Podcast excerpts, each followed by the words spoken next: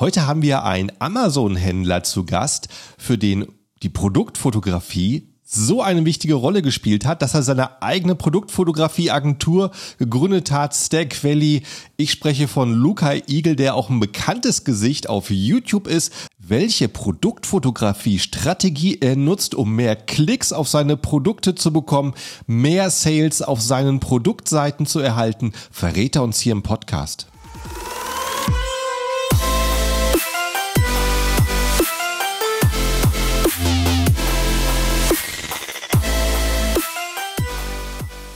Hallo zusammen und willkommen beim Serious Seller Podcast auf Deutsch. Mein Name ist Markus Mokros und das ist die Show, in der wir alles um Amazon FBA Private Label besprechen, was uns Händler auf Deutsch gesagt ernsthafte Umsätze generiert. Daher auch der Name der Show Serious Seller Podcast auf Deutsch.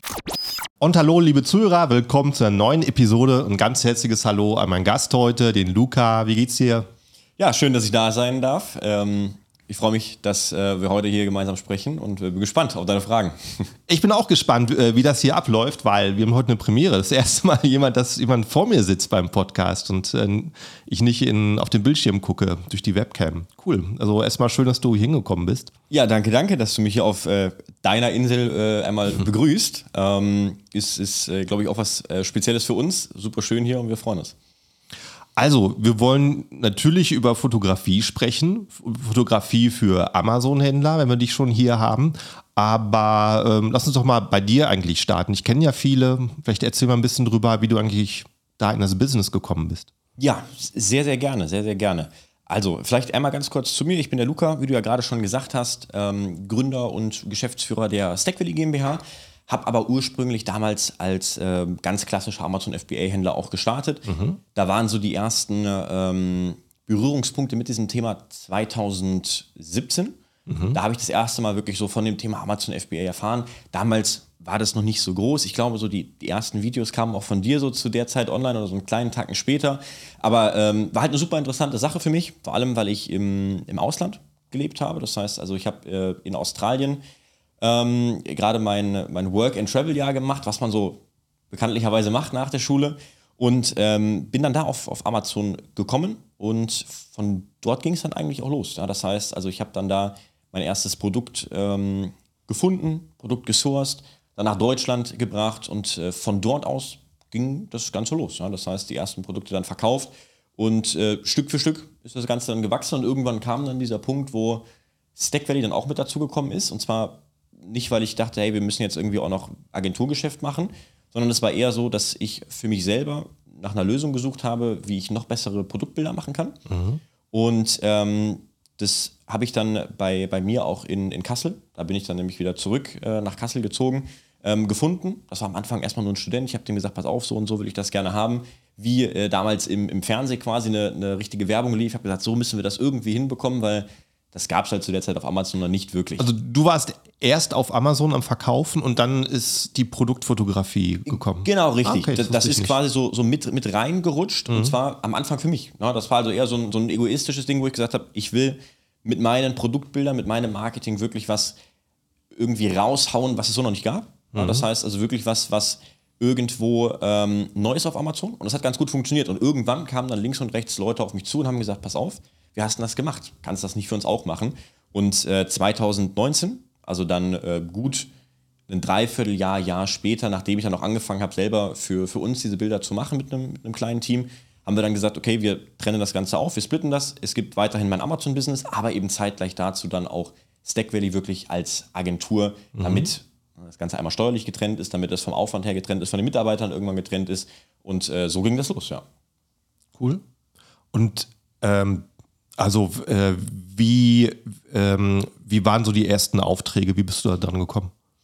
Ähm, das Ganze ist dadurch entstanden, dass ich mit dem ähm, Niklas viel zusammengearbeitet habe, mhm. mit dem Niklas Spielmeier.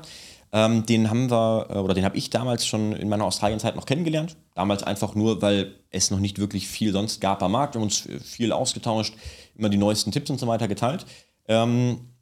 Und dann, Wie ist der Kontakt zustande gekommen? Über das Internet oder habt ihr ja, euch also persönlich also getroffen? Ehrlicherweise ganz unspektakulär. Mhm. Ähm, damals habe ich ihm oldschool-mäßig eine E-Mail geschrieben, mhm. habe gesagt, hier, pass auf, äh, habe deine, deine auch, das waren ja auch ein paar Videos, die dann schon online waren, habe mhm. die ersten Videos gesehen, ähm, lass uns doch mal ähm, so ein bisschen kurz schließen, weil damals war ich auch schon ein bisschen weiter mit meinem Amazon-Geschäft, also nicht mehr ganz am Anfang, sondern wusste auch schon das eine oder andere. Und so ist das entstanden. Darüber ähm, haben wir dann die, die Reichweite natürlich relativ schnell gehabt mhm. mit dem ganzen äh, Marketing-Service. Und darüber sind dann auch viele Leute gekommen. Am mhm. Anfang war es halt wirklich die, die Empfehlung. Dieses, ey, der hat das für uns gemacht. Okay, finde ich cool. Kann ich das da auch bei dem machen? Ja, musste ich mal fragen. Mit denen gesprochen und dann auch umgesetzt. Und irgendwann Stück für Stück wurde es dann natürlich professioneller. Da hat man dann irgendwann eine Webseite gehabt, man hat irgendwann die Möglichkeit gehabt, äh, auch Gespräche bei uns zu buchen und so weiter. Und so ging das los. Ja. Mhm, cool. Und äh, du, Niklas, ihr seid, also du hast Niklas irgendwie als, ähm, es ist ein Partner in der Firma oder? Genau, also der Niklas, ja. den, ähm, nachdem ich ihn dann kennengelernt habe, haben wir uns ein paar Mal getroffen und haben dann auch gesagt, okay, Stack Valley starten wir gemeinsam, mhm. aber mit ähm, mir bei Stack Valley im Vordergrund ja. und zeitgleich bei ihm im Coaching im Vordergrund. Das heißt also, wir sind mhm. jeweils, also ich bin auch im Coaching mhm. sehr, sehr ähm, aktiv sage ich mal, hinter den Kulissen. Aber mhm. wir haben das ganz klar getrennt, dass eben äh, bildlich das eine hier sichtbar ist und das andere da sichtbar ist, sodass ich quasi ein bisschen das Gesicht von Stack Valley bin und er ist das Gesicht des, des Coachings. Okay. Und äh, was machst du? Was machst du bei ihm? Also mach, bist du für die YouTube-Videos verantwortlich oder ähm, bist du auch im Training? Genau, also ich bin äh, primär im Training. Mit dem mhm. YouTube-Thema habe ich jetzt nicht, nicht viel am Hut. Das ist ja. sein Social-Media-Team, äh, was da das Ganze übernimmt. Aber ich bin ähm, derjenige, der zweimal die Woche da die Live-Calls hat. Das bedeutet, Aha. dass wir da ähm, den, den, Kunden, die da im Coaching drin sind, denen eben ähm, dabei helfen, Fragen beantworten, weil ich 95 Prozent der Dinge schon irgendwo äh, als Problem hatte ja, und dann einfach für die anderen Leute löse. Bin da auch in der Community viel aktiv, auf den Events immer mit dabei. Mhm. Aber der, der Außenauftritt, jetzt Thema Social Media und Co., der liegt da wirklich komplett, komplett bei ihm. Mhm. Und als du das Ganze gestartet hast, dann hast du einen Fotografen als Freelancer drin gehabt oder wie hast du das Ganze aufgebaut? Ich bin ehrlicherweise ein, ein großer Fan von, von Festangestellten, Aha. weil ich da die, ähm, die, die Loyalität und Co. nochmal deutlich höher sehe und die Auftragslage, die war relativ gut. Also ich habe am Anfang viel rumprobiert, bevor mhm. ich dann meinen, meinen ersten Studenten da gefunden habe. Habe da auch mit Freelancern ein bisschen was zusammengearbeitet. Das hat auch teilweise gut geklappt. Das Problem ist halt aber immer nur, diese, diese Abhängigkeit dann des Freelancers und wenn der dann sagt, oh, jetzt gerade voller oder dann nicht mhm. mehr so mhm. voll, das war für einen, für einen Job, den ich dann für andere mache, war mir das zu unsicher, weil ich wollte ja wirklich ähm, reliable quasi sein für meine, für meine Kunden dann auch. Und deswegen ähm, habe ich dann auch da schnell gesagt, wir brauchen jemanden bei uns, wir brauchen jemanden intern für am Anfang, wie gesagt, die eigenen Themen und irgendwann haben wir dann gesagt, okay, jetzt kommen da auch noch andere ähm, Fotografen und Co. noch weiter mit dazu. Ja. ja. ja, wahrscheinlich, wenn du in dem Bereich mit Freelancern arbeitest, dann einigst du dich auf eine faire Bezahlung und dann hat der plötzlich äh, eine geile Buchung, die er annehmen kann und dann ist er eine Woche auf den Malediven oder so. Ja, genau, genau. Und dann, dann war auch so, ein, so eine Sache noch ganz am Anfang, wo es dann hieß, okay, ja, nicht alle Produkte ähm, möchte ich fotografieren, manche Produkte, die, die mag ich nicht so. Mhm. Ähm, und deswegen war einfach für mich dann auch schnell klar, weil, weil meine ersten Produkte, die waren auch eher unspektakulär. Ich habe mhm. Klobürsten und Co. verkauft, mhm. aber auch da, ne, nicht jeder hat gesagt, oh ja, Klobürsten ist jetzt das neue Thema, das will ich machen. Deswegen ging da schon der, der Weg ganz, ganz schnell zu dem ersten eigenen festen Angestellten. Das war am Anfang natürlich bei so einem Studenten, die kannst du jetzt nicht Vollzeit schon ähm, äh, beschäftigen, sondern das war am Anfang einen, einen Studentenjob, der dann irgendwann zu einem äh, Teilzeit wurde und irgendwann äh, ist dann auch diese Person, hat das Studium fertig gemacht und ist dann Richtung, muss ich überlegen, was war denn das? Äh, ich glaube, Germanistik hat die Person eigentlich gemacht und ist dann den Weg und dann habe ich halt einen neuen Fotografen reingeholt und so ging das Ganze dann los. Okay. Und fotografierst du auch selber? Ähm, ehrlicherweise nicht, nein. Also ah, das, das denkt man immer mal wieder. Ja, sondern, auf jeden Fall. ähm, bei mir ist wirklich der, der Hauptfokus ähm, ich sag dir, wie ich es gerne hätte ja. und ich kann dir auch alles erklären, aber selber das, das ganze Fotografieren, das ähm, macht äh, glücklicherweise mein Team. Okay, ja, macht ja auch Sinn. Ähm, cool. Und als du da, als du, du sagst, als du losgelegt hast, mhm. hast du äh, eine Klobürste auf Amazon ja. verkauft. Ah, echt? Was? Das war mein allererstes Produkt. Ah, echt? Wie bist du darauf gekommen? Ähm, ehrlicherweise ganz klassisch. Also ich habe einfach geschaut, was geht auf Amazon gut. Mhm. Ja, und äh, habe dann Klobürsten gefunden. Und damals war das so, äh, die ganzen klassischen Klobürsten, die gab es, aber eine Silikon-Klobürste. Ah, ich weiß. Die gab es noch nicht. Genau, ja. Das heißt, ich war damals so ähm, eigentlich der Erste, der diese Klobürste rausgebracht hat, mhm. war aber in meiner Naivität damals und der, der Erfahrung, die ich damals halt einfach noch nicht hatte, habe ich das rausgebracht ohne irgendeinen Designschutz, ohne irgendwie darüber nachzudenken, dass ja auch andere dann noch kommen könnten. Mhm. Aber muss schon sagen, dass dieses erste Produkt sehr, sehr gut schon eingeschlagen ist. Das heißt, wir waren schnell bei über 40.000 Euro Monatsumsatz und von dort aus ging dann die Reise eigentlich los. Ja. Wie ist es denn für dich, Mitarbeiter zu finden? Ich denke mal, äh, wo oder wo suchst du eigentlich? Ja, also ähm, wir sind ja mittlerweile ein Team aus, aus über 30 Leuten. Ah, wirklich? Heißt, cool. Ja, genau. Wir haben, wir haben 30 Mitarbeiter. Mhm. Das war, ähm, da muss man vielleicht unterteilen. Das ist natürlich ein Unterschied, wenn ich jetzt 30 Mitarbeiter habe und jetzt eine neue Mitarbeiter suche im Vergleich am Anfang. Mhm. Weil der Anfang, der ist natürlich etwas härter gewesen, weil ich wusste nicht so richtig, wo suche ich, was mache ich, wie gehe ich da vor. Mhm. Das erste, was ich damals gemacht hatte, war ganz, ganz klassisch Indeed, einen mhm. äh, Jobpost geschaltet. Da war es aber halt so, dass wir hatten weder eine große Webseite, wir hatten kein Team, wir hatten kein wirkliches Büro. Wir waren in so einem Coworking Space, 20 Quadratmeter Büro. Da äh, war das natürlich alles schwieriger.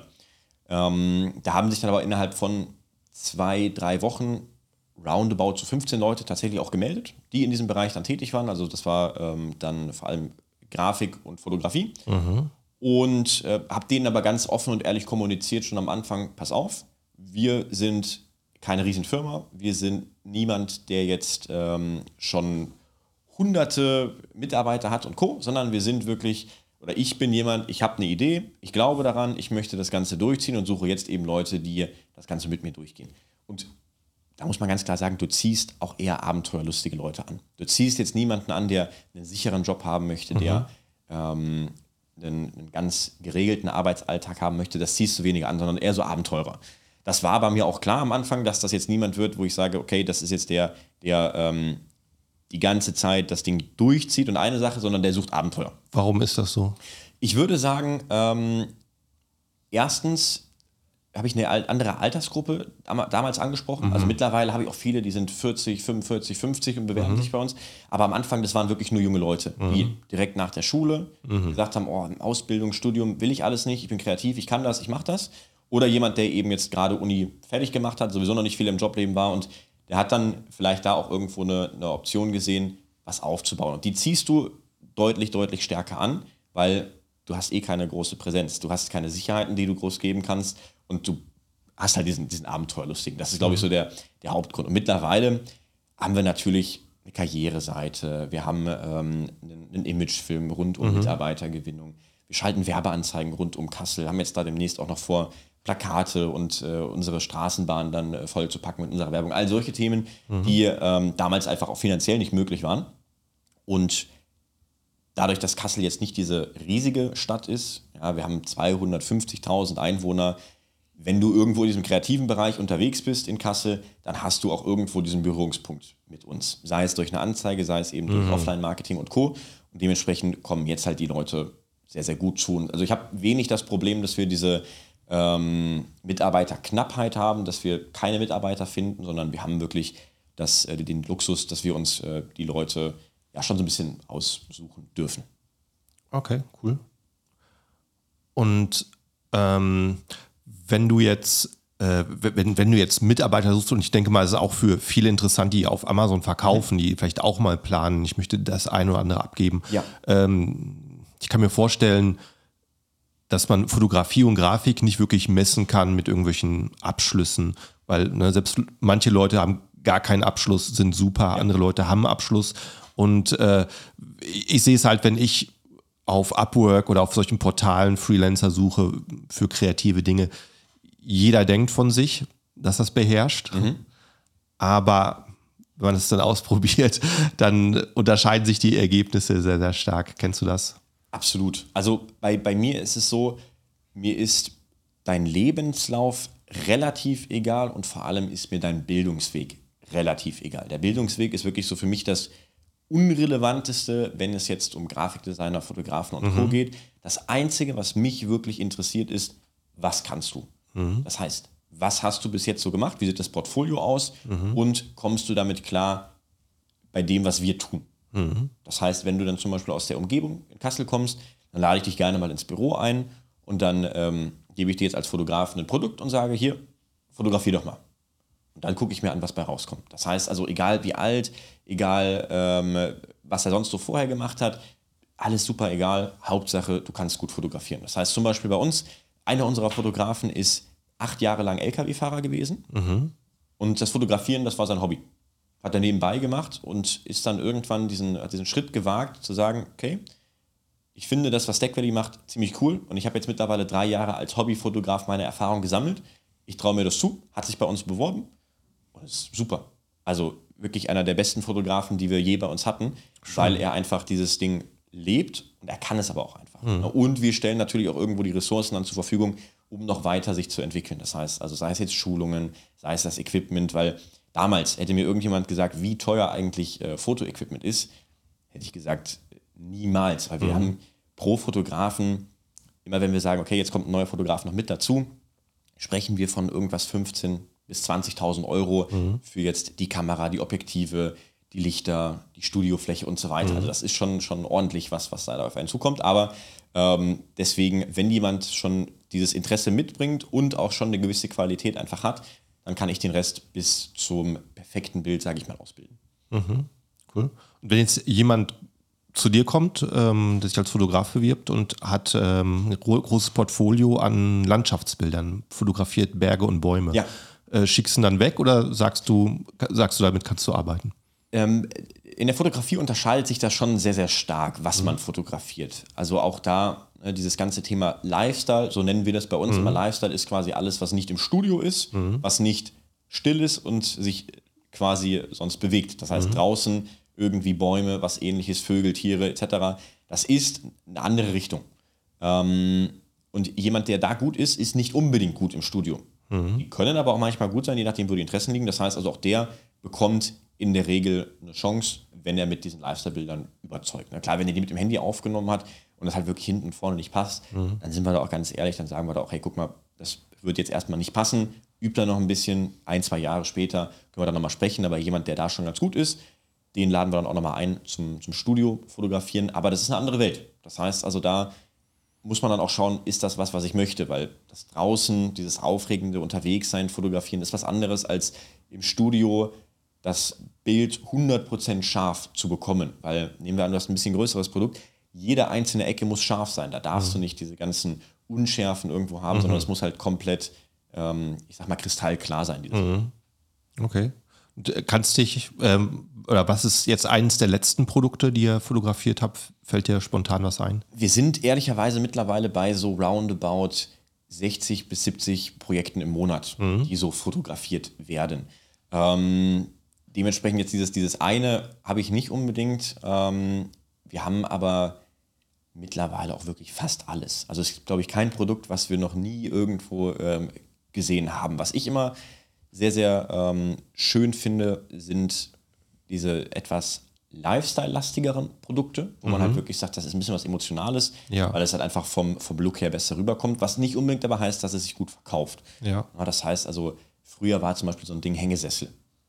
Super Sache, hat super gut funktioniert, sah auch super gut aus. Mittlerweile würde ich sagen, jetzt da reinzugehen, ist zu voll, ist schwierig, sich da noch wirklich abzusetzen, weil du kannst auch nicht mehr so diese großen USPs halt rausbringen. Aber deswegen, also produkttechnisch haben wir wirklich alles, ähm, wir haben über 100 Quadratmeter Lagerfläche nur für diese zwei, drei Wochen, Aha. wo diese Produkte dann bei uns sind und dann gehen sie. Also ich bin mittlerweile echt froh, wenn auch die Produkte dann wieder weg sind, weil wir einfach super viel Fläche alleine dafür mittlerweile brauchen. Wow, ja. Und gibt es, ähm, also du bist ja, was Produktfotografie angeht, ähm, gibt es bei dir verschiedene Segmente oder bist du, würdest du bist bei den Leuten, die ein bisschen mehr dafür investieren? Ja, also äh, ich glaube, wir mit, mit Stack Valley sind schon ähm, der etwas teurere Anbieter. Das muss man schon sagen, weil wenn ich das Ganze mache, dann will ich es halt auch so gut machen, dass es das Beste ist in der Nische.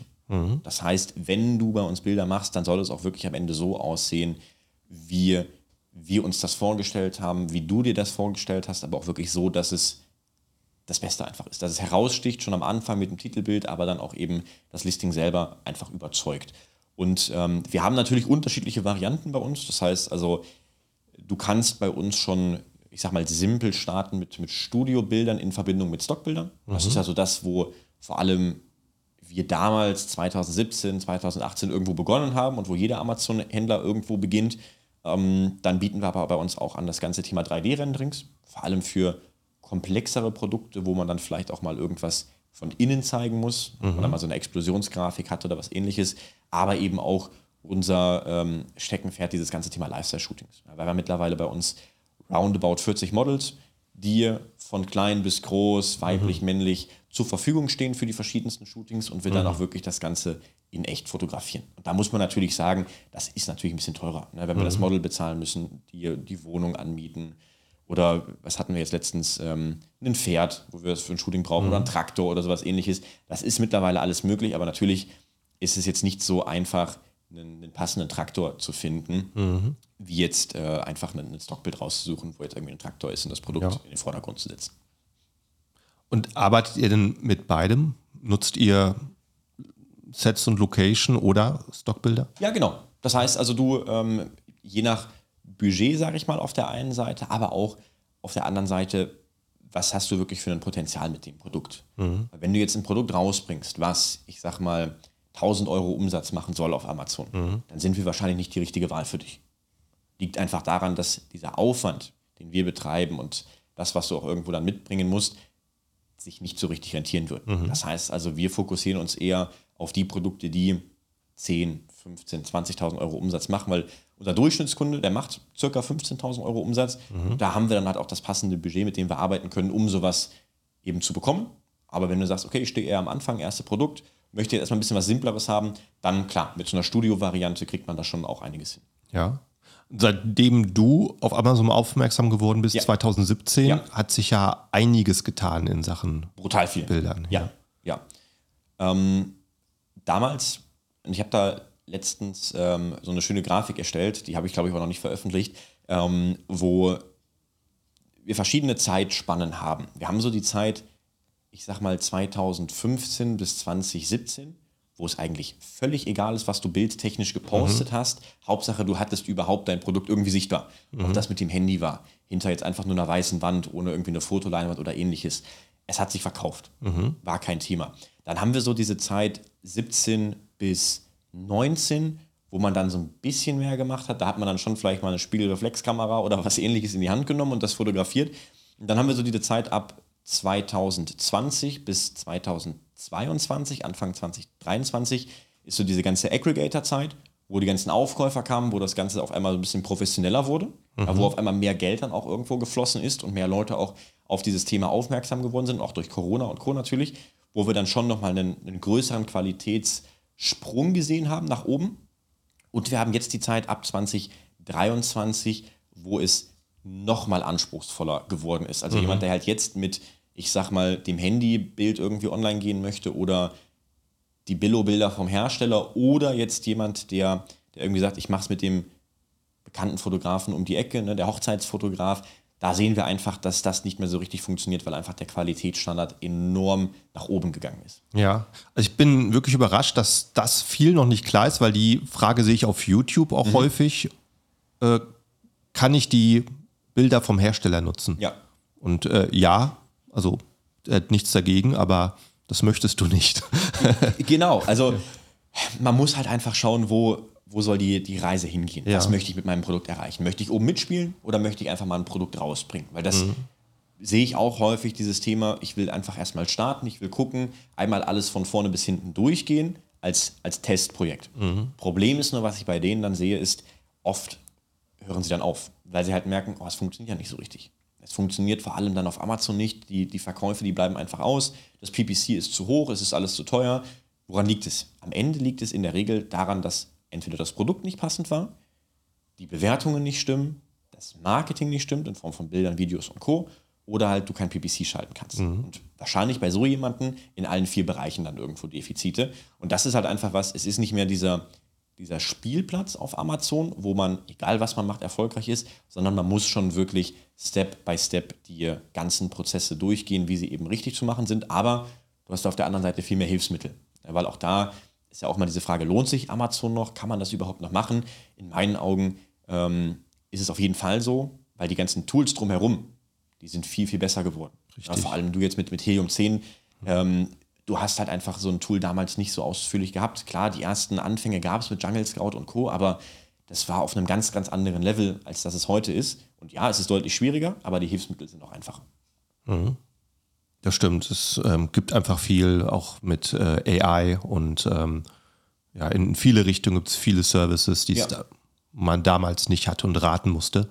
Ähm, und wie ist jetzt dein Vorgehen? Ich sag mal, ähm, 15.000 Umsatz ist ja nicht das einzige Kriterium. Wenn jetzt irgendwie ein Scharnier hast, ein Ersatzscharnier für eine Industriemaschine Ja. und man kann nur das kaufen, nur das verwenden und es macht 15.000 Euro Umsatz oder du hast eine elektrische Thermoskanne, die Ja.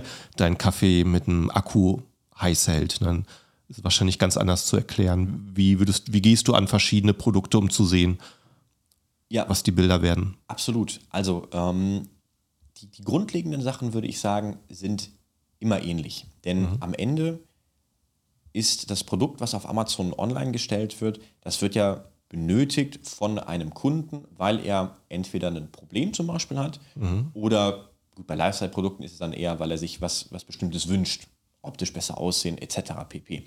Aber jetzt bei einem Scharnier, wenn das jetzt irgendwo online gestellt wird oder verkauft wird, ist dem Kunden ja trotzdem, sind ihm gewisse Punkte wichtig. Das heißt also im ersten Step geht es mir dann immer darum herauszufinden, was ist dem Kunden jetzt wirklich wichtig, was möchte er haben, was kann mein Produkt in diesem Moment, was kann ich da dem Kunden dann auch bieten und das halt wirklich bildlich rüberzubringen. Das fängt dann an mit dem Titelbild, dass das eben direkt auffällt unter den ganzen Scharnieren, dass eben dein Scharnier das ist, was heraussticht, weil nur wenn es angeklickt wird, kann es gekauft werden. Wenn es halt irgendwo untergeht in der Masse, dann wirst du auch nie so diese Erfolge erzielen. Ähm, und wenn du dann drauf bist, dann zu überlegen, was sind jetzt die Fragen des Kunden? Was geht dem durch den Kopf? Ist es das Thema Montage? Ist es das Thema Kompatibilität? Ne, Passt das Ganze überhaupt bei mir jetzt dahin für diesen Einsatz, den ich jetzt habe? Oder muss ich da vielleicht was anderes kaufen? Ähm, wie ist das mit der, mit der Langlebigkeit und Co.? Welches Material haben wir da? Es ist halt einfach nur technischer. Aber auch da, der Kunde an sich hat trotzdem die gleichen Bedürfnisse wie jetzt bei einer, bei einer Flasche. Da geht es ihm jetzt vielleicht eher darum, das ist dann nicht mehr der, der Handwerker oder der Hobbyhandwerker, sondern das ist dann vielleicht eher der, der Outdoor-Begeisterte, der viel unterwegs ist, der viel draußen ist und jetzt das Abenteuer haben möchte, aber trotzdem nicht auf diesen Luxus verzichten möchte, ein warmes Getränk oben auf dem Berg zu trinken, wenn er eben angekommen ist. Und das sind diese Themen, da muss man einfach vorher überlegen, was möchte ich transportieren mit meinen Bildern, was ist dem Kunden vor allem wichtig und da dann eben hinzugehen und das dem Kunden auch zu präsentieren. Weil das ist halt häufig das, was falsch gemacht wird, ist, ich bin so in dieser Händlersicht die ganze Zeit drin, weil natürlich beschäftige ich mich monatelang mit diesem Produkt und haue dann auch genau diese Sachen raus, die halt einem Händler wichtig sind. Ja, aber der Kunde, dein Kunde, ist halt einfach ein bisschen anders unterwegs. Dem gehen andere Dinge durch den Kopf und deswegen muss halt immer so diese Kundenbrille aufziehen und diese Händlerbrille so ein bisschen ablegen für das Marketing, für die Außenpräsentation. Und gibt es so Dinge, wo du siehst, ähm, das wird häufig auf Amazon in, im Produktfotos benutzt, aber da übersehen Händler was? Ähm, ein, ein großes Thema, sehr generell, aber ähm, wenn du das umstellst, schon sehr effektiv, ist erstens dieses ganze Thema, alles ist immer sehr, sehr feature-orientiert, aber nicht so richtig benefit-orientiert. Das heißt also, ich sage dir, unsere Tasche hat, oder beziehungsweise jetzt die, die, die Flasche, nehmen wir nochmal die als Beispiel, die Flasche hat den Vorteil, dank der äh, XY-Technologie ähm, wärmen wir mit ähm, 100 Milliampere, was auch immer, ne, sowas in die Richtung sehr, sehr technisch gegangen, anstatt dem Kunden einfach nur simpel zu sagen, pass auf, du kommst auf diesen Berg und dein Kaffee, dein Tee oder whatever ist trotzdem super warm oder du bist unterwegs und kannst ihn sogar frisch zubereiten und dein Abenteuer noch weiter genießen. Das heißt also einfach dem Kunden zu sagen, was hast du davon und nicht einfach nur zu sagen, pass auf, das sind unsere technischen Features. Das muss man natürlich ein bisschen abstimmen. Je mehr Lifestyle-Richtung das Ganze geht, je emotionaler, desto Ja. mehr die Schiene. Währenddessen natürlich jetzt bei einem Scharnier musst du jetzt nicht unbedingt in fünf Bildern sagen, wie toll sein Leben jetzt sein wird, weil er dieses neue Scharnier hat. Aber auch da so ein bisschen was mit reinnehmen geht schon. Vor allem, wenn du jetzt vor allem diese, diese B2B-Kunden hast. Du hast nicht mehr das Problem, dass der Kunde dich in einem Jahr anruft und sagt, pass auf, hier klappt irgendwie doch nicht so richtig, quietscht schon wieder oder was ähnliches. Brauchst dir keine Sorgen mehr machen. Aber trotzdem diese technischen Punkte mitzubringen, das wäre so eine der größten Sachen. Und Bilder zu voll zu packen. Bin ich auch kein großer Fan von. Haben wir zwar manchmal auch Leute, die sich das wünschen, aber ich persönlich bin ein sehr, sehr großer Fan davon, ein bis maximal zwei Botschaften in ein Bild zu packen, was eben übermittelt werden soll. Und nicht zu sagen, pass auf, Punkt 1, Punkt 2, Punkt 3, Punkt 4, Punkt 5, alles in ein Bild. Und der Kunde ist eigentlich sehr, sehr überfordert von diesem einzelnen Bild. hast du das häufig, dass Kunden dir schon ihre Ideen schicken und sagen, mach dies und dies und dies und du sagst, ja, ich würde jetzt einen bisschen anderen Weg gehen, oder? Ja, also wir, wir haben da so ein bisschen eine andere Herangehensweise als jetzt der klassische Fotograf. Denn bei uns gibt es ähm, zuvor eigentlich immer verpflichtend so ein Strategiegespräch. Mhm. Ja, das ist am Ende, Strategiegespräch sagen ja mittlerweile viele, das ist dann dieses klassische Verkaufsgespräch. Richtig. Ja. Ne, am Ende, klar, bei uns geht es auch darum, ob du das Ganze jetzt machst oder nicht, aber die 90 Prozent vorher drehen sich wirklich darum, wie sollen die Bilder aufgebaut sein. Das heißt also, wir gehen wirklich hin und bauen dieses Marketingkonzept einmal von A bis Z mit dir gemeinsam auf. Das mhm. heißt also auch wirklich eine Stunde, anderthalb Stunden sitzen wir zusammen und überlegen uns jetzt ganz genau, wie sollen die Bilder aussehen. Das heißt, wir planen wirklich von Titelbild über Bild Nummer 2, 3, 4 alles durch, sodass wir halt wirklich hier auch sicherstellen können, dass das Ganze passt. Wenn jetzt natürlich jemand zu uns kommt, der schon fünf Produkte mit uns gemacht hat, der weiß dann ungefähr, was mitgebracht werden muss. Da müssen wir es nicht mehr so intensiv machen. Aber jemand, der das zum ersten Mal macht, da finde ich es extrem wichtig, dem am Anfang zu sagen, pass auf, das und das und das und das sind die wichtigsten Punkte, weil am Ende haben wir jetzt über, wir haben jetzt vor, vor ein paar Monaten haben wir die 3000er Marke geknackt. Das heißt, wir haben über 3000 Projekte fertiggestellt, wow. umgesetzt für Amazon, beziehungsweise für die Händler auf Amazon. Mhm. Deshalb haben wir dann doch den einen oder anderen Punkt, wo wir halt einfach wissen, es klappt nicht. Ja. Oder wo wir wissen, das funktioniert, wenn du es so machst. Und deswegen ist halt dieses, dieses Gespräch bei uns echt immer sehr, sehr verpflichtend, damit wir einfach hier schon wirklich das Ganze einmal gerade mhm. ziehen können, mit aber auch deinen Wünschen. Aber wenn du sagst, pass auf, mir ist das super wichtig, dieser eine Punkt, weil ich habe da viel Zeit reingesteckt, dann überlegen wir mit dir, wie wir das jetzt verpacken können, damit es eben so und so aussieht. Mhm. Klar, du kennst dein Produkt am Ende am allerbesten. Du weißt genau, worauf du Wert gelegt hast, du weißt genau, wie dein Kunde ähm, tickt und das nehmen wir natürlich mit rein. Das ist nicht so, dass wir dann alles irgendwie für dich bauen, sondern das ist so ein Hand-in-Hand-Ding. Nur mit deinem Wissen und mit unserer Expertise wird das Ding dann wirklich zu einem, zu einem Bestseller. Ja. Und, äh, jetzt, wenn der Podcast rauskommt, das wird dann irgendwann im November sein, mhm. wir sind jetzt ein paar Wochen davor und nehmen ja. es auf, ähm, gibt es die Nachricht, dass Amazon ab 31. Oktober verschärft gegen ja. Titelbilder vorgeht. Ja. Kannst du dazu was sagen? Absolut. Ist ein, ist ein sehr, sehr großes Thema tatsächlich. Zumindest ähm, erreicht mich diese Frage sehr, sehr oft, mhm. weil wir natürlich auch irgendwo an der, an der Quelle sitzen. Mhm. Und ähm, ich sehe das relativ gelassen. Mhm. Warum? Weil ich der Meinung bin, dass der Hauptfokus von Amazon das Kundenerlebnis ist. Mhm. Dass der Kunde auf Amazon ein sehr, sehr gutes Erlebnis hat, das Produkt findet, was er sich vorstellt.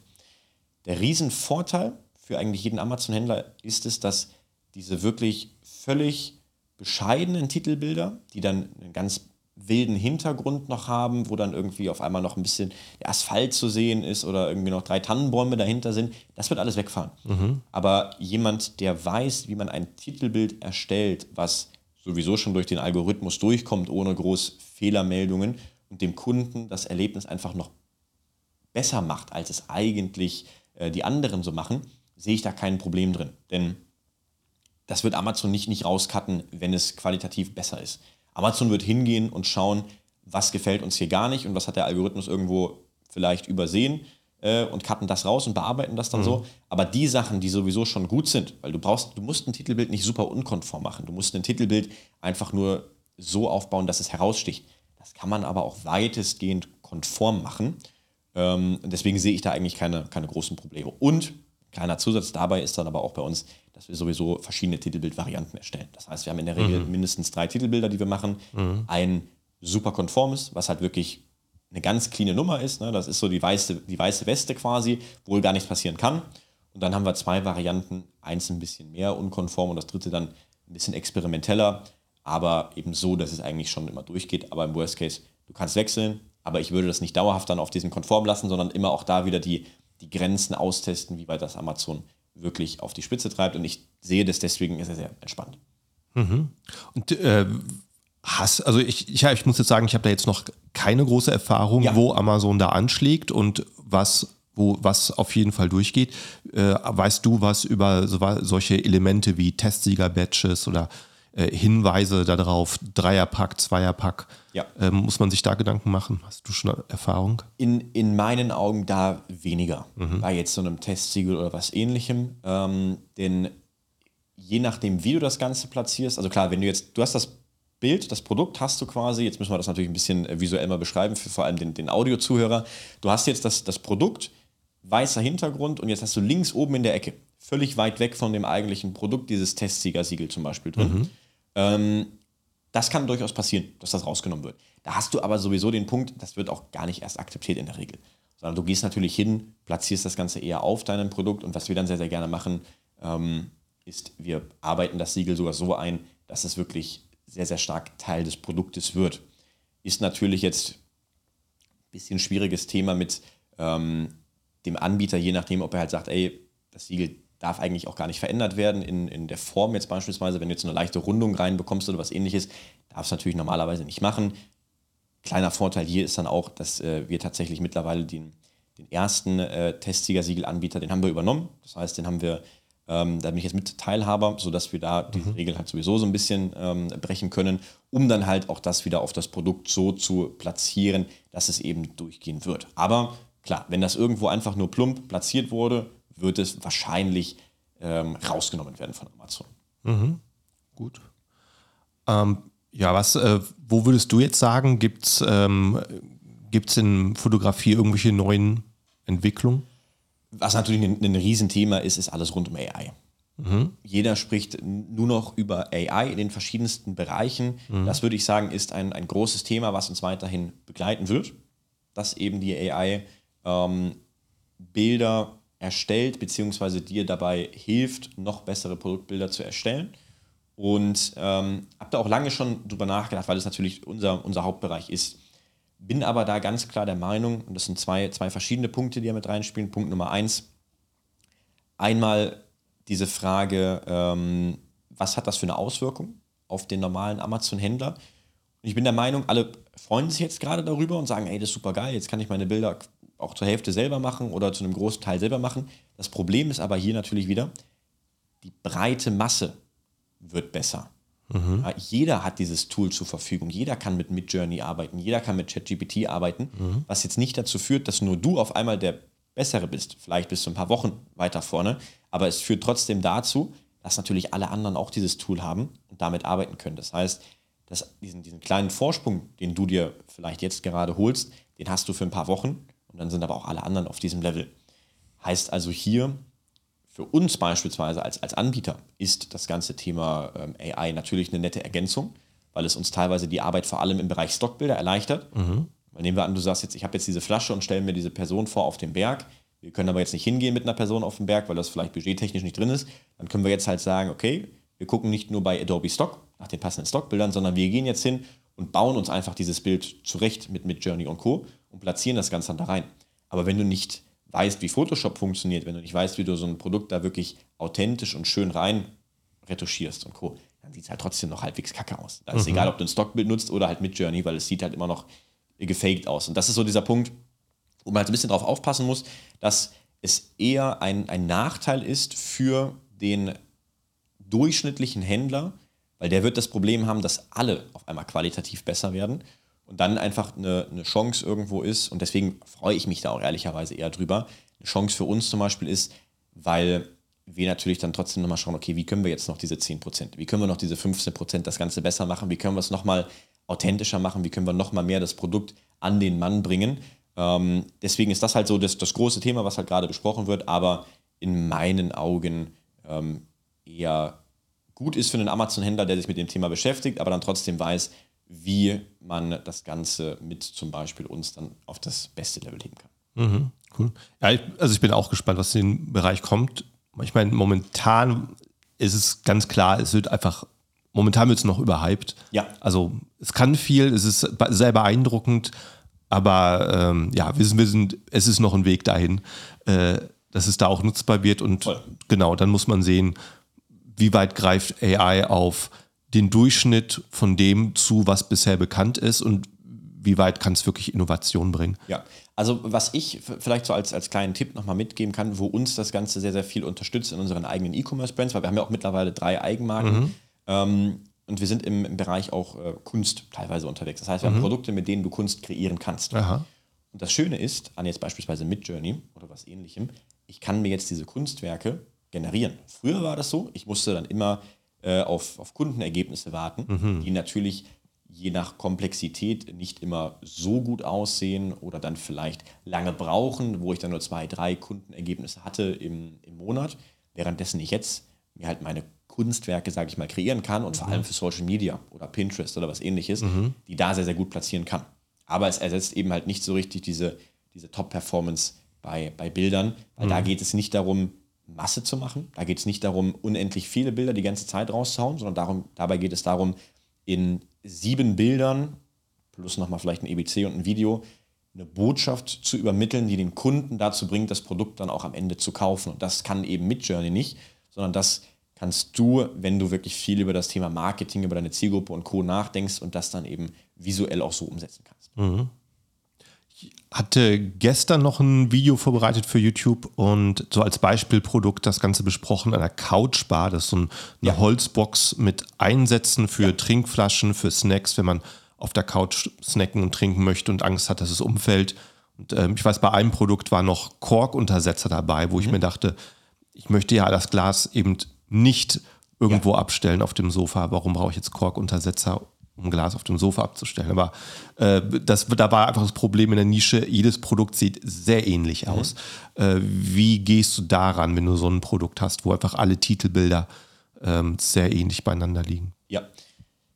Im Optimalfall ist natürlich die Arbeit des Händlers schon insoweit ähm, getan worden, dass er genau dieses Thema erkannt hat und gesagt hat, hey, die sehen alle gleich aus. Und es würde jetzt schon ausreichen, wenn ich meine Couchbar optisch einfach ein bisschen anders darstelle. Das heißt also, wenn jetzt alle zum Beispiel nur aus Holz sind, hell sind, da dann eben hinzugehen und das Ding zum Beispiel schwarz zu machen.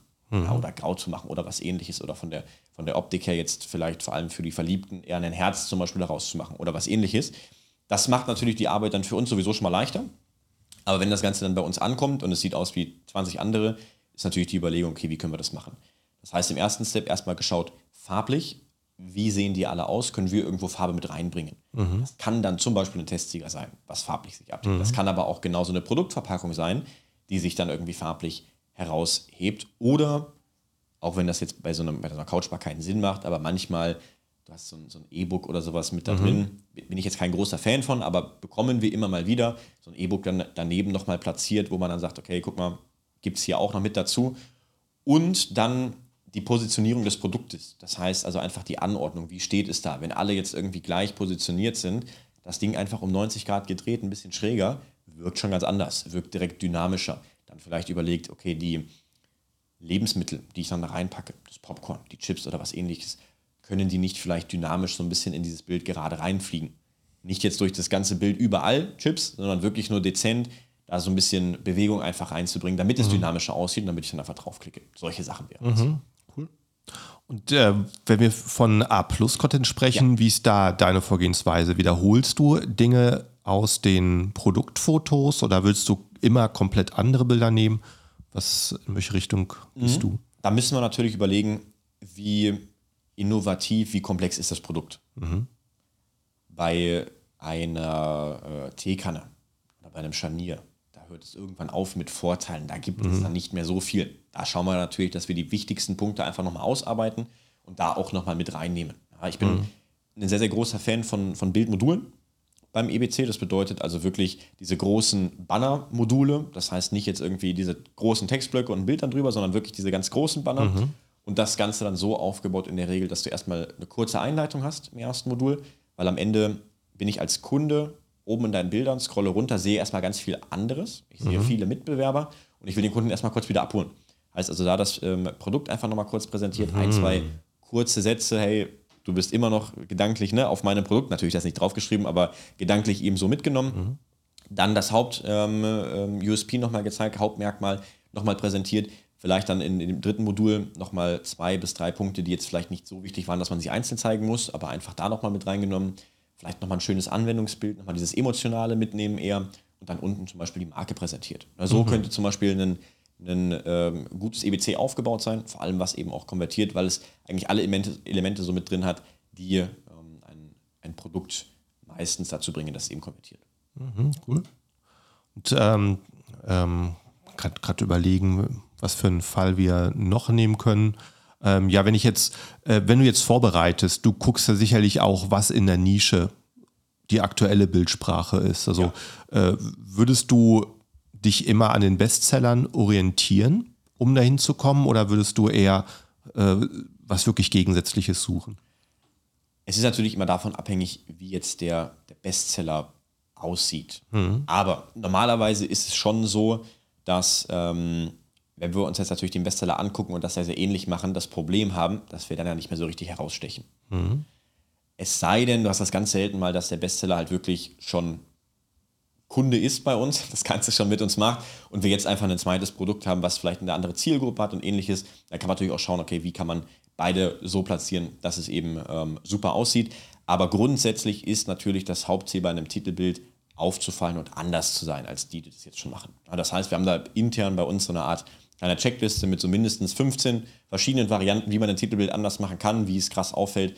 Äh, und irgendeins der 15 ist garantiert immer mit dabei. Meistens können wir sogar drei, vier Elemente mit dann ähm, reinnehmen, die eben so noch nicht existieren, um dann eben einfach sowas zu erstellen. Ja. Und als Kunde, wie könnte ich mich da am besten äh, vorbereiten, um euch einen Auftrag zu geben? Was für Informationen oder Ideen sollte jemand mitbringen? Eigentlich ist das sehr simpel. Wichtig ist, dass du dein Produkt kennst. Da fängt es schon an. Das ist mhm. manchmal eine, eine, kleine Hürde, dass mhm. du einfach dein Produkt wirklich verstanden hast und weißt, was du eigentlich möchtest. Und dann vielleicht einmal die Punkte rausgeschrieben, die dir wichtig sind, die dir auf jeden Fall gezeigt werden sollen. Und wir bringen das dann einfach in die richtige Reihenfolge ähm, mit der richtigen Sortierung, sage ich mal. Das heißt, weil auch das ist ein wichtiger Punkt, den ich auch erst vor rund einem halben Jahr so ein bisschen für mich gemerkt habe, ist dieser Punkt, die Reihenfolge der Bilder. Selbst das hat einen Effekt auf Conversion und Co. Weil nicht jeder Kunde guckt sich alle sieben Bilder an und da dann auch überlegt, okay, an welcher Position packen wir jetzt welches Bild. Auch nochmal ein kleiner Hebel. Mhm. Und äh, dementsprechend, ja, vorbereiten, einfach nur Produkt kennen, was sind die Vorteile, was ist den Kunden wichtig, wer ist die Zielgruppe und äh, den Rest, der kommt dann Step by Step gemeinsam im Gespräch. Mhm. Ich, ähm, ich kann mich jetzt an ein anderes Produktbeispiel erinnern, das hatte ich letztens in einem Produktsuche-Video. Es war so ein Kaminholzkorb, der kommt ja. irgendwie auch von vielen Anfängern so als Produktidee. Mhm. Und das ist so eine Seite, wenn du die aufrufst, da hast du eine ganze Seite voller ähm, Textilleder in, in, in, in Braun auch noch. Ja. Ähm, Holzkörbe, einer sieht aus wie der andere. Ja. Äh, würde es eigentlich Sinn machen, dich schon zu kontaktieren, wenn ich jetzt sicher bin, ich möchte dieses Produkt starten, aber es ist noch nicht produziert? Hättest du Inputs, die du jemandem geben würdest? Also besser ist es schon, wenn man sein Produkt gefunden hat. Ja. Vorher würde ich dann wirklich überlegen, wie kann ich jetzt dieses Produkt halt wirklich optimal platzieren. Mhm. Das heißt, ich gebe da immer sehr, sehr gerne so diese, diese vier Grundbausteine eines erfolgreichen Produktes mit. Mhm. Das ist halt zum einen das Produkt selber. Und da würde ich jetzt schon hingehen und überlegen, wie kann ich mein Produkt jetzt wirklich halt anders machen? Mhm. Wie kann ich es optisch vielleicht verändern, dass es auffällt? Kann ich die Produktverpackung mit reinnehmen? Kann ich ähm, vielleicht noch irgendwelche Funktionen mit reinnehmen, die die anderen gerade schon nicht haben? Und dann der nächste Punkt, auch sehr, sehr wichtig, Pricing. Wie ist mein Produkt preistechnisch platziert? Weil auch da, viele sind immer so überzeugt von ihrem Produkt und sagen dann, ja, aber das ist, das ist einfach viel, viel besser, deswegen kostet das halt einfach 40 Euro mehr.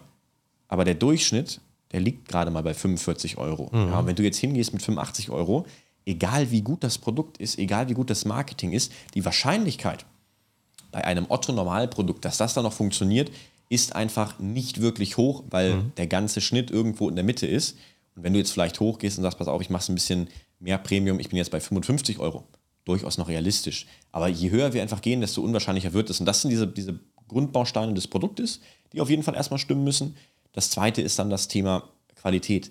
Weil auch da, wir machen ja das Ganze nicht, um ein paar Monate einfach viel Umsatz zu machen als Amazon-Händler, sondern wir machen das Ding, um es rauszubringen, dass es dann über Jahre uns das Geld bringt. Weil am Ende, klar, Umsatz ist das eine Thema, aber wir wollen ja auch, dass es wenig Retouren gibt. Wir wollen, dass das Ganze lange läuft und die Bewertungen einfach auch gut sind, weil Bewert die Bewertungen spielen halt immer noch eine große Rolle. Auch wenn es jetzt zwischendurch ja dieses Update gegeben hat, wo Bewertungen auf einmal nicht mehr sofort angezeigt wurden, sondern nur der Schnitt. Mhm. Dann sehen wir aber jetzt leider Gottes auch gerade wieder, dass es wieder ein bisschen zurückgeht. Das heißt also, Bewertungen werden wieder in der Regel angezeigt bei ähm, der Vielzahl der Produkte, sodass auch dieser Vorteil wieder so ein bisschen weg ist für jetzt jemanden, der anfängt. Aber ähm, da spielt halt einfach der, die, die Anzahl und auch der Schnitt eine sehr, sehr große Rolle immer noch. Ja, und diese beiden Sachen, die müssen einfach auf jeden Fall schon gegeben sein. Und dann haben wir erst als drittes das Thema Marketing. Mhm. Das heißt also, nur wenn diese ersten beiden Sachen auch wirklich gescheit gemacht werden, hat das Produkt langfristig einen wirklich guten und erfolgreichen Weg vor sich. Weil es bringt halt nichts, wenn das Ganze dann top aussieht und dann läuft es auch ein paar Wochen gut, aber dann stürzt es halt ein. Und das beste Beispiel dafür waren mal äh, so ein Fun-Set, was wir gemacht haben. Ähm, super optisch geiles Produkt. Was für ein Set? So, so ein Fun-Set. Ah, Fun. Ja, okay. genau. Also das waren mhm. so zwei, zwei Pfannen. Ich glaube, ein Topf war auch, glaube ich, noch mit dabei. Mhm. Und ähm, da ging das Ganze auch online. Optisch, wie gesagt, es hat sich ähm, wirklich krass abgehoben von, von dem Rest und es sah auch wirklich gut aus. Und er hat innerhalb von den ersten zwei Wochen war er bei über 25.000 Euro Umsatz. Mhm. Und dann ging es aber los. Dann hat er, hat er mir gesagt, Luca, irgendwie kriege ich schlechte Bewertung. Dann habe ich mir das Ganze angeguckt und die Bewertungen waren dann mit Bildern, mit Videos und Co., wie diese Pfanne sich einfach verbogen hat. Mhm, ja. So, wo ich mich dann frage, wieso fällt das nicht vorher auf? Mhm. Wieso machst du nicht wirklich mal den Härtetest mit deinem Produkt? Du steckst mhm. 10.000 Euro in eine Bestellung rein, du steckst nochmal 3.000 Euro mhm. irgendwie in Logistik und Co. rein, machst ein halbes Jahr Arbeit, aber vergisst halt diesen Part der Qualität. Und das ist halt wieder dieser, dieser Punkt 2, Bewertungen. Das muss halt einfach ähm, vorher bedacht werden, weil er hatte dann natürlich kurz diesen Höhenflug, Ne? Selbst mit, dieser, mit diesen äh, dreieinhalb Sternen, wo er dann ganz schnell mhm. war, oder dann irgendwann zwei Sternen. Es hat sich trotzdem noch verkauft. Tatsächlich mhm. haben Leute das immer noch gekauft. Aber das wäre so ein Ding gewesen, Minimum 50.000 Euro im Monat, mhm. wenn die Qualität da einfach wirklich vorher genau geprüft wurde. Das heißt, mhm. wirklich mal das Produkt ausgepackt, wirklich mal mit dem ähm, Herd verwendet, vielleicht mal in den Ofen gepackt, vielleicht mal fallen gelassen und mal ein bisschen hochgeschmissen und so weiter. All das einfach mal getestet, damit halt eben dann auch das Produkt wirklich äh, wenn es einschlägt, sich auch wirklich hält, bewertungstechnisch, vom Schnitt her und so weiter. Mhm. Gut. Und, ähm, bei dir selber lässt du für jedes Produkt eine gestaltete Verpackung produzieren? Wenn es geht, ja. Mhm. Es ist immer so ein bisschen davon abhängig, wo source ich das Produkt jetzt. Mhm. Vor allem in, in Deutschland ist es ein bisschen schwieriger mit einer Produktverpackung. Da schaue ich meistens, dass das Label, wenn, es, wenn das Produkt jetzt irgendwo ein Label hat, weil es zum Beispiel eine Flaschenoptik hat oder ein Kanister ist oder was ähnliches, da schaue ich, dass das Label natürlich auffällt, optisch auch sofort schon heraussticht, positiv natürlich. Ähm, aber klar, wenn es, wenn es in China produziert wird, da hast du eigentlich für 20, 30 Cent meistens eine Produktverpackung, die du einfach nur schön anpassen musst, schön designen musst, farblich, ein bisschen, dass es halt auffällt mhm. und dann halt rausgehen. Selbst wenn es nur eine schwarze Verpackung ist, die kann komplett schwarz, elegant sein, selbst das fällt meistens schon auf in der Nische. Muss natürlich schauen, dass es zur Zielgruppe passt. Das, das ist mhm. auch mal ein mhm. wichtiger Punkt. Aber ja, würde ich, wenn es geht, immer mit reinnehmen, eine Produktverpackung. Ja. Das wäre jetzt auch meine nächste Frage, so im Durchschnitt, was so dein Budget für eine Produktverpackung ist. Also jetzt für eine Produktverpackung habe ich das, das Glück, ähm, wir haben ja mittlerweile bei uns über 15 Grafikdesigner. Mhm. Heißt also, dass, äh, das, das generelle Erstellen ist erstmal kostenlos und dann das ganze Produzieren beim Hersteller ist natürlich davon abhängig, was habe ich für ein Produkt. Ich schaue, dass ich das in der Regel irgendwo kostenlos mit reinkriege. Und das klappt auch in, ich sag mal, 80 Prozent der Fällen. Mhm. Mit ein bisschen Verhandlung kriege ich eigentlich immer eine Produktverpackung auch so noch mit on top und vielleicht dann auch nochmal so ein Beileger bin ich auch ein großer Fan von zum Thema Bewertung, Customer Satisfaction und so weiter. Ähm, aber das Maximum, was man eigentlich für eine Verpackung ausgeben sollte, liegt so bei 50 Cent bis ein Euro, wenn es halt mhm. halt wirklich ein großes Produkt ist. Ja. Und ähm, wenn ich jetzt, wenn ich jetzt mein neues Produkt gerade produzieren lasse in China, die Maschinen laufen, äh, wo ist der Moment, wo die Produktfotos entstehen? Wie ja, in meinen Augen der optimale Punkt, wenn du die Order getätigt hast mhm. und deine Golden Samples bei dir zu Hause ankommen. Mhm. Also Golden Sample, vielleicht für denjenigen, der jetzt nicht ganz weiß, was ist das Ganze, ähm, ist das finale Pre-Production Sample, das heißt, bevor die Produktion losgeht, das finale fertige Produkt, so wie das bei dem Endkunden dann auch auf dem Tisch landen würde. Mhm. Das bestellst du dir, um nochmal alles final zu prüfen. Machst dann nicht nur eine Einheit, sondern am besten drei Stück und ein, zwei schickst du dann eben schon zum Fotografieren, weil dann hast du einfach die Ruhe. Ganz mhm. häufig kommt es nämlich, dass, ja, meine Ware ist jetzt in Deutschland, ich brauche noch schnell Bilder, wir haben noch eine Woche, mach mal schnell. Aber so ein, so ein wirklich gutes Marketing, das braucht ein bisschen Zeit, mhm. um einfach wirklich sich einmal selber zu überlegen, was ist mir wichtig, dass wir uns überlegen, was ist dir wichtig, dass wir auch alles shooten können, vor allem wenn wir jetzt ein Model noch mit, mit planen, wir brauchen das gute Wetter, je nachdem. Vielleicht brauchen wir mal schlechtes Wetter, weil wir einen Regenschirm, eine Regenjacke oder sowas haben.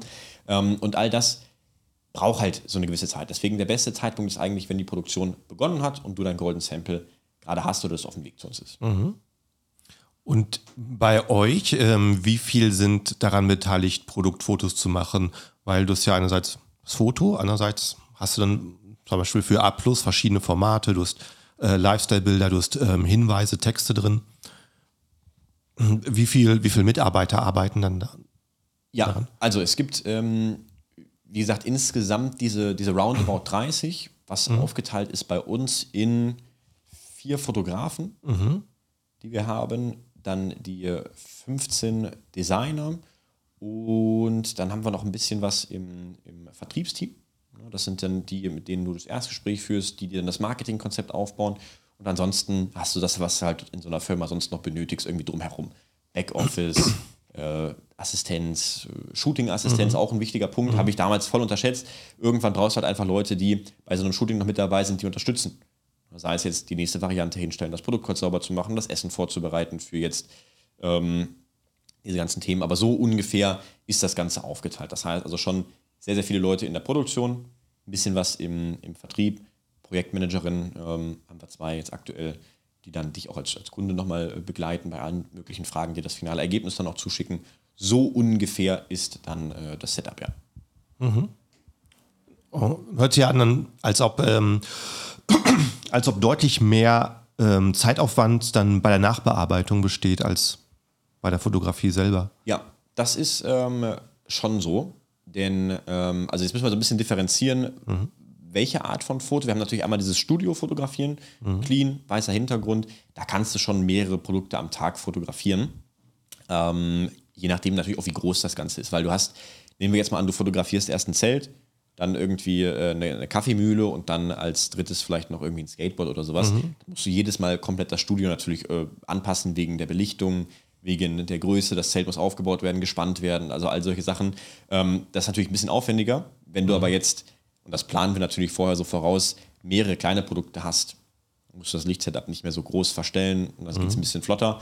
Ähm, deswegen ist das so das eine, aber das Grafikdesign die Nachbearbeitung, die Post-Production und so weiter, das ist dann schon der intensivere Part, mhm. weil da geht es dann am Ende um das, um das finale Konzept. Das, das vorher, das liefert quasi die ganzen Grundlagen, aber das Ganze, was dann danach passiert in der Post-Production, das ist das dann, wo die, wo die Magie am Ende passiert. Mhm. Klar, die, die, die Grundressource, das, das Bild an sich, das muss, also je besser das ist, ist wie bei einem Restaurant. Je besser die, die Lebensmittel sind, die eingekauft werden, desto besser ist dann auch das, was bei dir auf dem Tisch landet. Aber natürlich der Koch, der das Ganze dann zubereitet, das ist dann vor allem eher im Bereich des, des Grafikdesigns und Co. Mhm. Gut zu wissen. Wir nähern, wir nähern uns jetzt so zeitmäßig schon eine Stunde. Ja. Äh, ich würde sagen, da wir jetzt so zum Ende zu gehen, sag auf jeden Fall mal, wie man dich eigentlich findet, wenn man dich kontaktieren möchte oder also, von dir sehen. Ganz, ganz simpel eigentlich, indem man äh, stackwally.de eingibt. Mhm. Da sollten wir sofort zu finden sein. Ansonsten einfach nach Luca Igel suchen. Mhm. da gibt es dann uns als, als Agentur, kann man uns finden. Und das Beste ist, wie gesagt, eigentlich immer direkt dieses Erstgespräch bei uns zu buchen, damit wir dann erstmal gucken, was hast du vor, wo willst du hin, wie können wir dir da am besten helfen und dann bauen wir da wirklich die Strategie auf und von dort an geht's dann los. Mhm. Und auf Social Media, was lohnt sich da am, am, meisten bei euch? Oh, das ist eine gute Frage. Also wir haben mittlerweile, oder wir, wir starten da gerade so ein bisschen durch. Also wir, mhm. wir machen jetzt eigentlich äh, auf allen Kanälen, die man so kennt, produzieren wir Content. Mhm. Heißt also, wir haben YouTube, wir haben Instagram und Co. Äh, je nachdem, was der, der Kanal ähm, ist, den man so bevorzugt, da einfach entweder nach Stackbelly suchen oder nach Luca Eagle suchen und dann sollte man uns eigentlich auch da finden. Auch auf TikTok. Da starten wir. Wir haben jetzt drei okay. Videos, glaube ich, hochgeladen. Ah, so. Das ist noch eine neue Welt. Da muss ich mich ja. erst ein bisschen rantasten. Aber auch da TikTok selber, ähm, ja, kommen jetzt die, die ersten Sachen. Sind wir ein bisschen die Spätzünder. Ja, aber ja, äh, ist bei mir auch so. Ist ein bisschen, ist nichts, was ich selber nutze, aber es ist einfach zu einfach, dort Views zu kriegen, um es nicht zu machen. Ja, ja, deswegen, also auch das, das, das ja. äh, kommt, kommt gerade. Cool. Beste. Schön. Gibt es so zum Schluss noch ähm, einen Tipp, den du weitergeben möchtest, sei es an ähm, aktive Amazon-Händler oder Anfänger, was wo du sagst, hey, das äh, ist was, das erzähle ich häufig und merke, das ist ein Mehrwert. Ja, ja. Also zwei, zwei Punkte vielleicht, die ähm, mir extrem dabei geholfen haben, wirklich von den ersten 10.000 Euro zu jetzt mittlerweile über 500.000, 600.000 Euro Monatsumsatz zu kommen, ist so dieser Punkt, der, ich nenne es jetzt mal, Beharrlichkeit und wirklich in der Lage zu sein, eine gewisse Sache länger durchzuziehen. Denn der Erfolg mit, mit Amazon, der Erfolg mit den Produkten oder generell mit dem Handel, der kommt nicht in den ersten anderthalb Jahren, sondern das Ding muss man wirklich langfristiger sehen. Du musst anfangen, das erste Produkt rauszubringen und darfst aber da nicht aufhören, weil das sehe ich bei ganz, ganz, ganz, ganz vielen Leuten, die dann nach dem ersten Produkt sagen, okay, hat jetzt nicht so gut funktioniert, lass ich sein, oder auch hat gut funktioniert, aber fangen dann an, irgendwie zu experimentieren. Machen dann hier was, machen da was, sagen, okay, ich kriege jetzt eigentlich jedes Produkt raus, aber das funktioniert halt nicht, sondern was halt wirklich dann am Ende die, ähm, den, den Umsatz nach vorne treibt, ist immer wieder das zu wiederholen, was man schon gemacht hat für das erste Produkt. Weil da hat man die Zeit reingesteckt, da hast du die Arbeit reingesteckt und das Gleiche, vor allem natürlich, wenn es erfolgreich war, dann zu wiederholen. Wenn es nicht erfolgreich war, zurückzugehen, zu überlegen, an welchem Punkt habe ich verkackt, an welchem Punkt hat es nicht funktioniert und dann da wirklich nochmal ähm, hinzugehen, daran zu schrauben und das beim nächsten Mal besser zu machen oder wenn es eben funktioniert hat, das einfach zu replizieren. Weil das ist so eine Schwierigkeit, die ganz, ganz, ganz, ganz viele machen, weil es wird langweilig. Am Anfang ist es spannend, dieses erste Produkt rauszubringen, das ist noch spannend. Danach ist es einfach nur Arbeit. Es ist immer wieder dasselbe, aber das ist am Ende das, was den Unterschied macht dann zwischen 10 zu 100.000, von 100 zu 200 und so weiter. Es sind dann nicht mehr diese zwei, drei Hacks. Klar, das sind nette Ergänzungen, aber es sind grundlegend die, die Basics, die einfach richtig gemacht werden müssen und die einfach immer wieder konstant wiederholt werden müssen und man muss einfach Arbeit reinstecken. Mhm. Das ist, glaube ich, so das, das Hauptding, ne, äh, was, man, was man einfach ähm, machen muss. Das wäre so das Erste. Und das Zweite ist natürlich, sich so ein bisschen daran zu orientieren, was machen die Leute, die schon ein bisschen weiter sind? Was machen die Leute, wie jetzt beispielsweise du auf deinem YouTube-Kanal, immer wieder neuen Content zu holen, einfach zu schauen, wo oder was machen die vielleicht nochmal anders, was machen die nochmal extra. Aber am Ende ist es schon so, dass auch die jetzt nicht den, den, den einzigen Hack haben, der auf einmal alles anders macht, sondern die sind es in der Regel, die einfach genau das dann immer wieder wiederholen, aber an denen sich so ein bisschen zu orientieren, zu schauen, okay, wie machen die das, das bei sich zu implementieren und dann auch so zu übernehmen. Mhm. Ja. Guter Tipp, guter Tipp. Ja, hey, dann ähm, bedanke ich mich, ja, ich dass du hier warst im Podcast. War ein cooles Gespräch, viel gehört, viel gelernt. Und ähm, dann äh, machen wir jetzt noch gleich ein paar Videos für YouTube. Genau. Das ist ja auch noch in Planung. Freue mich drauf. Also dann für die Zuschauer da draußen, falls du an der Stelle noch nicht äh, folgst, mach es jetzt. Drück auf Folgen, abonnieren, subscriben, wie es in der Podcast-App heißt, um äh, noch weiter solche guten Tipps zu hören. Dann vielen Dank fürs Zuhören, Zuschauen und bis zur nächsten Episode. Bis zum nächsten Mal. Ciao. Ciao.